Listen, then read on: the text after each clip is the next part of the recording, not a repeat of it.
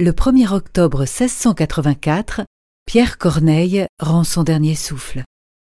Diffusia.fr vous invite à écouter un extrait de son poème intitulé Que la vérité parle au-dedans du cœur. Comme c'est de toi seul qu'ils ont tous ces lumières, dont la grâce par eux éclaire notre foi, tu peux bien sans eux tous me les donner entières, mais eux tous, rien sans toi.